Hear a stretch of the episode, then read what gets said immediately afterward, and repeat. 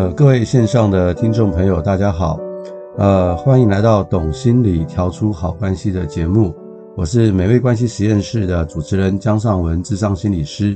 哦，今天非常高兴又可以在空中跟大家见面了。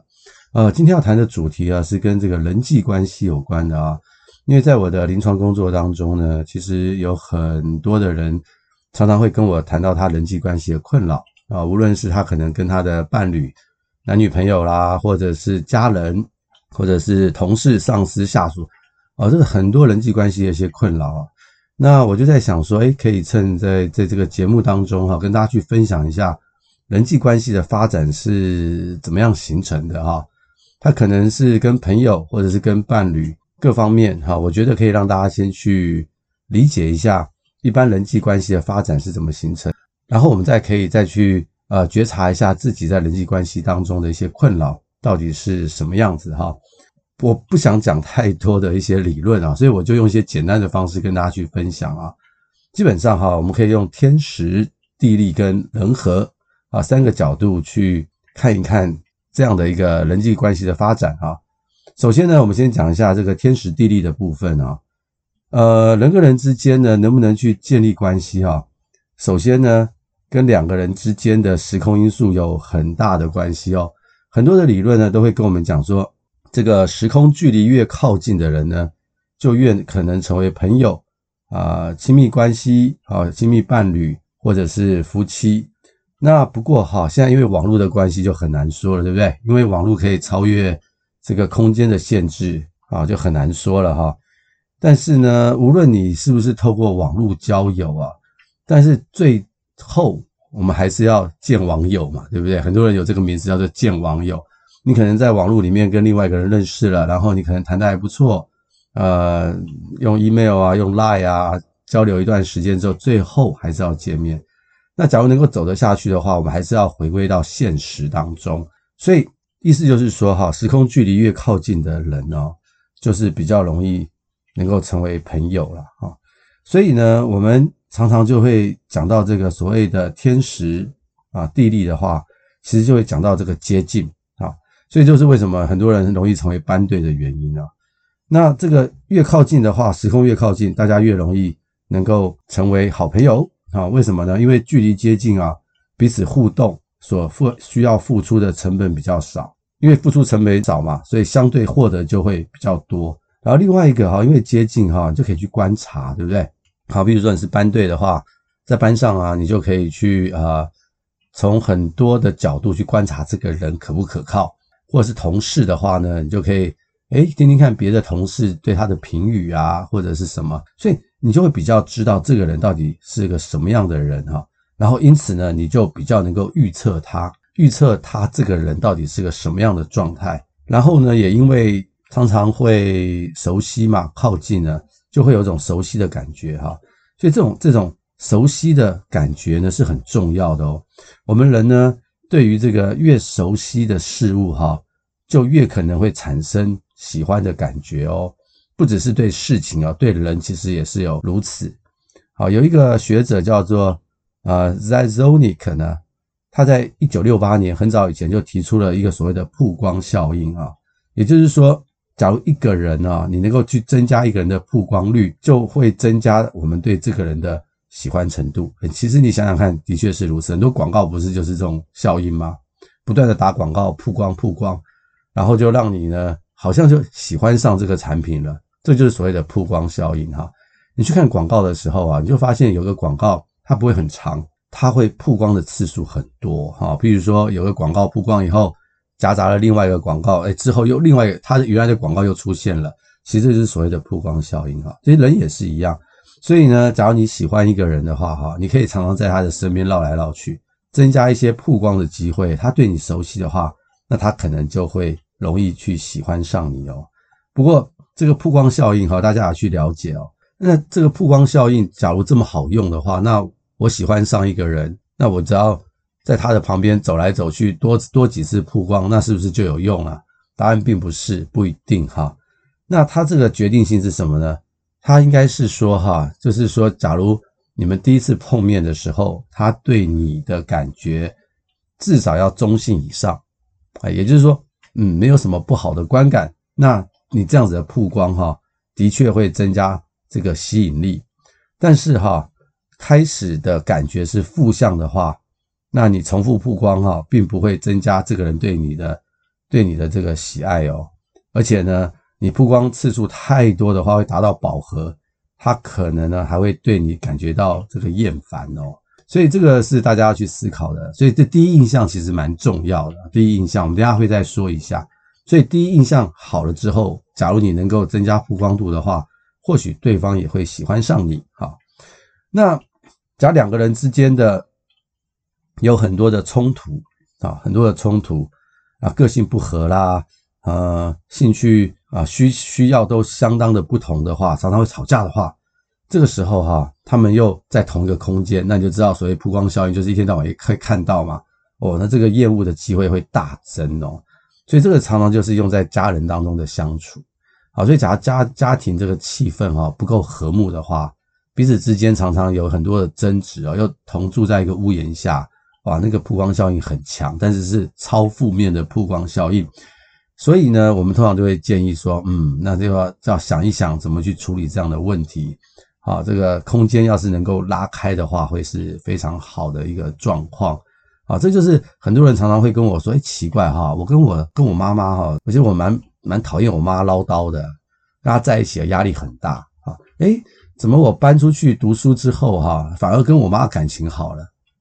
基本上就是因为曝光效应的原因啊，再加上因为你们时空距离拉开了嘛，也没有什么争执了，也不容易争执了。”那这样彼此之间的关系会慢慢的恢复到比较平稳的状态，就不会那么焦虑了，所以感情自然会变好。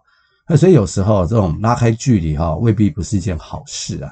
但是拉开距离哈，假如是为了要逃避跟隔离的话，冷漠的话，那我倒不建议啊，而是说拉开距离可以重新让我们彼此的关系和好的话，我觉得或许这是一个还不错的方式哦。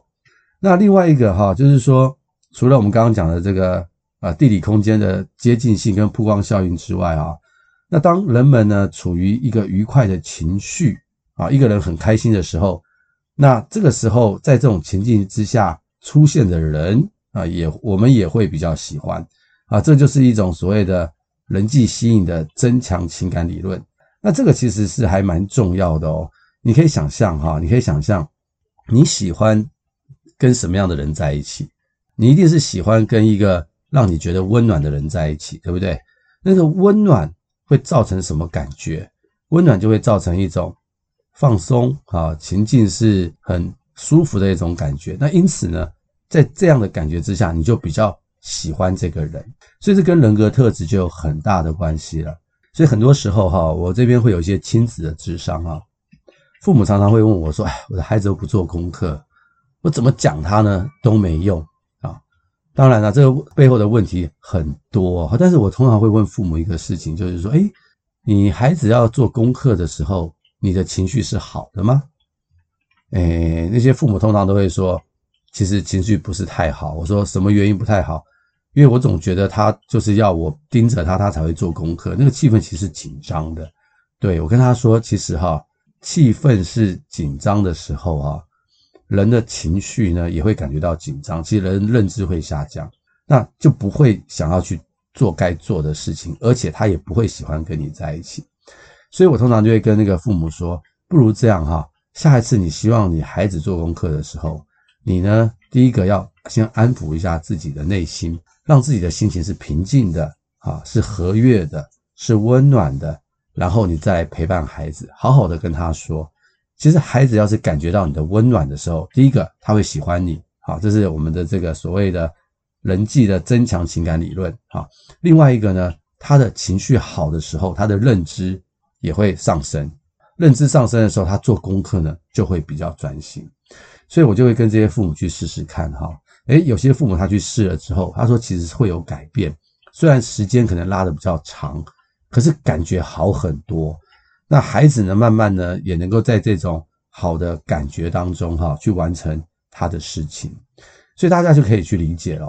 很多人会问我，伴侣常常会问我一个问题，说：我们当初很相爱，可是为什么我现在不爱他了？是我真的不爱他了吗？还是怎么了？好，通常我都会问说，那从很相爱一直到现在，你们当中发生了什么事？大部分的人都是跟我讲，因为吵架，啊，因为争执。他说我们每次出去的时候啊，就是吵架，因为你吵架的话，人气氛一定不好嘛，对不对？这个情境就不会是愉快的气氛嘛。那不会是愉快的气氛，其实你本来喜欢的人就会变成是厌恶的人，所以那个爱哈就在你们吵架当中呢，就慢慢的给消磨掉了。这种例子太常有了，非常的常常常见，所以大家可以去思考哈，我们跟亲近的人在一起，伴侣在一起的话，假如我们常常吵架哈，其实是很困扰的一件事情。那我个人认为哈，吵架是理所当然的，因为两个人本来就不一样，而是说吵架完之后能不能和好，能不能和好啊？和好之后就会让这个气氛怎么样，从不好变成好，所以它会它它会变成一种所谓的 happy ending 啊，快乐的结束。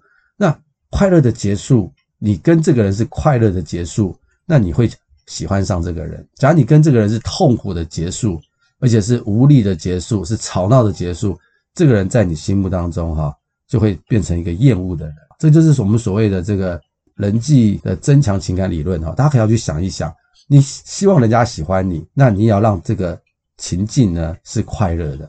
但你要让别人讨厌你，那很简单。你就让这个情境呢变得很恐怖、很很讨厌、很生气、很难过。我跟你讲，那个人自然久了以后就会离开你了。所以大家可以去思考一下啊。所以这个就是我们讲的这种天时地利人和当中的这个天时跟地利哈。那人和的话，我就要讲到一些所谓的个人特质哦。其实每个人喜欢的类型都不太一样哈。但是呢，临床上的一些研究哈。把每某一些人的特质把它归类出来，哈，把它分成高度喜欢的特质，好，然后还有最不喜欢的特质，还有介于中间的特质，哈。答案的结果就是，一个人假如他具有更多的大家喜欢的特质的话，他的吸引力就会更高。那他要是具有一些大家都很讨厌的特质的话，那他真的就会很困难，人家大概就会不太喜欢他，啊，人家就不太喜欢他。那大家就会很很好奇啦，那哪些特质是人家所喜欢的？跟大家分享一下哦。前五名的特质是什么呢？真诚啊，一个人很真诚啊，一个人很诚实，另外一个人是善解人意啊，很懂得理解别人的心啊。再来是忠诚，还有最后一个是真实，这个人很真实啊。第一个是很真诚，最后一个是很真实。这五项特质啊，是人们最喜欢的五项特质哦。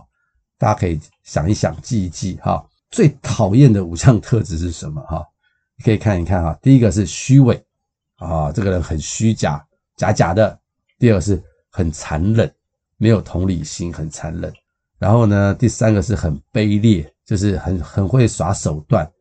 第四个是欺骗啊，第五个是说谎啊，欺骗跟说谎其实很像。这几个是别人最讨厌的一些特质。其实我看了以后啊，我这我觉得他讲的真的是，真的是没有错，你知道吗？为什么？你知道，大家再想想看哈，这个前面讲的五个特质：真诚、诚实、善解人意、忠诚、真实。其实这五个特质啊，是要成为一个心理师啊必备的特质啊。我们心理师哈，之所以能够在这个咨商室里头啊，跟个案去工作。就是我们咨心理师的这个要求，就是我们在工作的时候必须要有这五个特质啊：真诚一致啊，我们要能够去了解别人，而且我们要跟个案说，你所说的话，我们是不会说出去，除非有伤害自己的一些一些跟法律有关的事情。所以，当我们有这样的特质的时候啊，个案就很容易把他们的心事跟我们讲，我们可以在很短的时间哈，去建立很深的信任。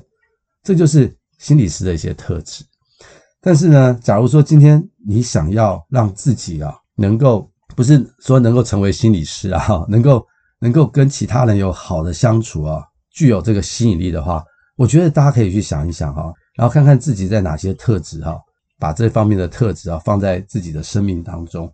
那刚刚也有讲到一些不好的特质，其实都是跟刚刚前面好的特质是相对的啊，是相对的。所以他就大家就可以去思考一下这方面的东西哈。那人格特质除了这些东西之外哈，有时候也也会展现在沟通上面啊，沟通上面。一般来说，一个温暖的人呢，也容易吸引到一些好朋友。那那大家大家说，那什么叫做温暖？是说话很温暖吗？啊，还是指说很会说话呢？会说一些鼓励的话呢？呃，的确也是啦。不过，我想要跟大家去讲哈，往往我们在跟人交往的时候，这个说话的内容啊，可能不是重点哦。有一个法则叫做啊麦拉宾法则，他们的研究哈，就是发现说，人跟人之间的相处哈，百分之七才是你说话的内容，百分之三十八哈是你说话的态度。百分之五十五呢，是你的肢体语言，譬如说你是微笑，好，这是你的肢体语言。你说话很和善，很慢慢说，很温柔，这个是你的态度。那至于你说什么话不重要啊，你看到这个重点了没有？所以这个麦拉宾法则，它的就是七三八五十五，所以你就可以理解哈。假设你真的要去跟一个人说话，让他能够听得懂你说话的话。不是你说话的内容，而是取决于你的态度跟你的肢体语言。假如我们可以很温暖的，好，眼睛看着对方去倾听的一个态度，基本上你说什么他都愿意听的。所以呢，基本上哈，大家要去记得这个法则。我常常跟很多的这个父母哈，或者是不会不太会沟通的人，我会我会要他们去啊去示范给我看哦。也就是说，你会怎么去跟你的孩子说话啊？他们会在我的面前。啊，假设我是他的小孩，他会怎么样跟我说话？基本上我就会发现啊，很多这种很会教导的父母哈，他们呢，让人家的感觉就像老师一样。哎，对不起，我不是说老师都是那种很不好的老师，我讲的是那种很严肃的老师。然后呢，话语当中哈，充满了很多的指导性。为什么会说指导性呢？因为第一个，他的态度就是很指导的啊，一听就觉得是你在教我。然后呢，他的手势。啊，手势常常都是用这个指头指着对方的，然后呢，说话的时候眼睛也不一定看着对方，而且说话的语速呢常常很快，就是一副要赶快教你，好，你要听得懂我说的的那样的一种态度哈。但其实这往往哈都不会有太好的效果。我常常就会示范给他们看，啊，就是说你看看我心理师，假如我跟一个孩子说话的话，我的手会放哪里？好，我通常我的手呢不会指对方。好，我的手一定大概就是放在我的这个啊脚前面，我也不会把我的手呢插着在胸前面，这个都是非常的防卫的一种一种态度。或或者是我的手放在啊脚前面可以张开，然后眼睛要看着对方，说话的速度要放慢，声音要小一点。其实我教他们说，你可以回去这样去试试看，我相信你的孩子哈。会比较愿意跟你去沟通，所以这个所谓的这个麦拉宾法则很重要，大家记得哈，七三八五十五，好，五十五就是肢体语言很重要，好，三十八是你的态度，七才是那个内容哦，所以这个大家可以去思思考一下。那另外一个关于个人特质的部分，就是所谓的能力，一般人哦喜欢跟一个有能能力的人在一起，啊，为什么呢？因为我认识一个朋友，他很有能力的话，那将来他可能会帮助我。啊，这个是人很自然而然的一种想法哦。有一个很有趣的实验哦，就是说啊，他们请一个呃一个男的 model 啊，男的 model 啊，很帅的 model 啊，他们就请他坐在这个公园的椅子上啊，然后旁边的就会有一些人经过啊，他们就去在旁边去测量啊，有多少人呢？看这个男生。然后测量完以后呢，他再放一把吉他放在这个男生的旁边啊，好像这个男生是个音乐家的感觉啊，吉他手，诶，就发现呢，很多的女生经过的时候啊，看的比率增加了非常的多。为什么一把吉他会让这个男生的被关注的这个比例增加很多呢？原因是因为大家会觉得这个男生旁边有一把吉他，代表他会弹吉他。也就代表他是个有能力的人，自然而然呢就吸引了其他人的目光，所以有能力哈，的确会吸引到别人哦。不过根据研究哈，假如能力很强或者是很接近完美的人呢，反而其他人会远离他。为什么呢？因为他实在太完美，他太强了。所以假如哈，你是一个很有能力的人啊，有一个研究哈，这个 Anderson Williman 啊，他们的研究就发现说，完美的人呢。可能要有时候要故意出错，要有点小瑕疵，让他让别人觉得你更有人性化。那这样子的话，你反而被喜爱的程度啊会增加许多。你看看哈，有很多那种所谓的政治人物啊，我们不讲是哪个政治人物，那种政治人物假如是完美到极点的话，其实你会跟他有距离。但是他这个政治人物还不错，他偶尔会出错，你会觉得他比较人性一点，哈，比较真诚一点，那你就会觉得跟他比较靠近一点，对不对？诶，大家可以去体会一下我说的一些东西哈。那还有人会问我说：“哎，我们这个讲了那么多，那我天生就长得好看，或者天生长得没那么好看，那会不会有影响呢？”我必须很诚实的告诉大家，是有影响的。大多数的研究啊，都证明了外表美丽的人啊，的确是比较受到他人的欢迎哦，在找工作互动当中，也会受到比较好的待遇哦。啊，犯了错也比较容易被原谅哦。这个是很多学术的研究所发现的，也的确是如此。所以就是外貌哈，的确可能会让人占便宜，会或者是会让人吃亏啊。所以你就理解了为什么在韩国，韩国其实是一个非常竞争的社会啊。他们只要有钱呢，一定会去美容，把自己弄得漂漂亮亮的，好，把自己弄得漂漂亮亮的。所以这就是一个很天生决定的事情啊。不过哈，大家也不用太伤心啊。说假如自己长得没那么好看的话，外表的吸引力哈，它只是第一步而已。好，它通常呢，因为人会觉得长得好看就代表它是好。啊，就是 beautiful is good 的这样的一种刻板印象。不过这种刻板印象哈，通常啊是相信这个人的能力是好，或者是觉得他可能是比较善良啦，心理会比较健康啊。好，通常会有这样的一种一种感觉哈。不过这个通常都是第一印象，但是呢，真正能够让彼此的关系走下去的，就不是外表，反而是内在的一些特质。所以很多的研究说。长期关系的维系，哈，更有赖于个人的特质，啊，个人的特质以及彼此之间的关系，这个反而呢是让人呢能够走下去更长远的一个原因的。所以外表好不好坏啊，这个是天注定啊。当然，要是你有钱，你可以去做一些美容的话，你觉得自己看看自己开心一点，会增加自己的自信心。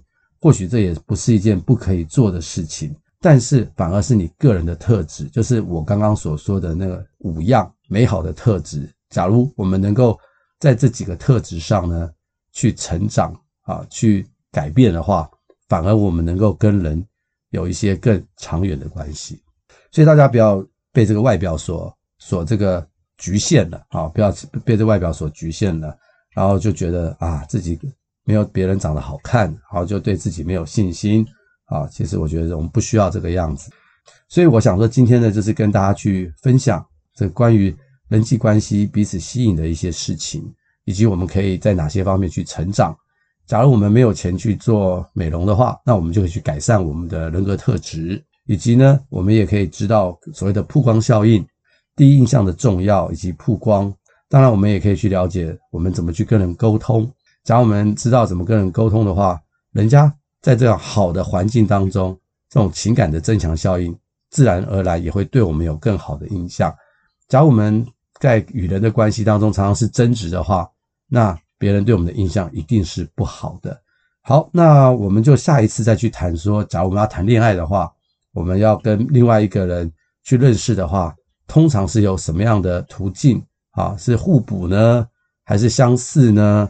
还是原生家庭呢什么的，它其实有很多的因素，我们可以下一集再跟大家多多的分享。好，谢谢您收听今天的节目，那也欢迎您呢可以订阅收听，以及帮我们去分享给更多的人啊。希望今天的节目可以让大家很多收获啊，鼓励到大家。那我们就下一次空中见啊，谢谢大家。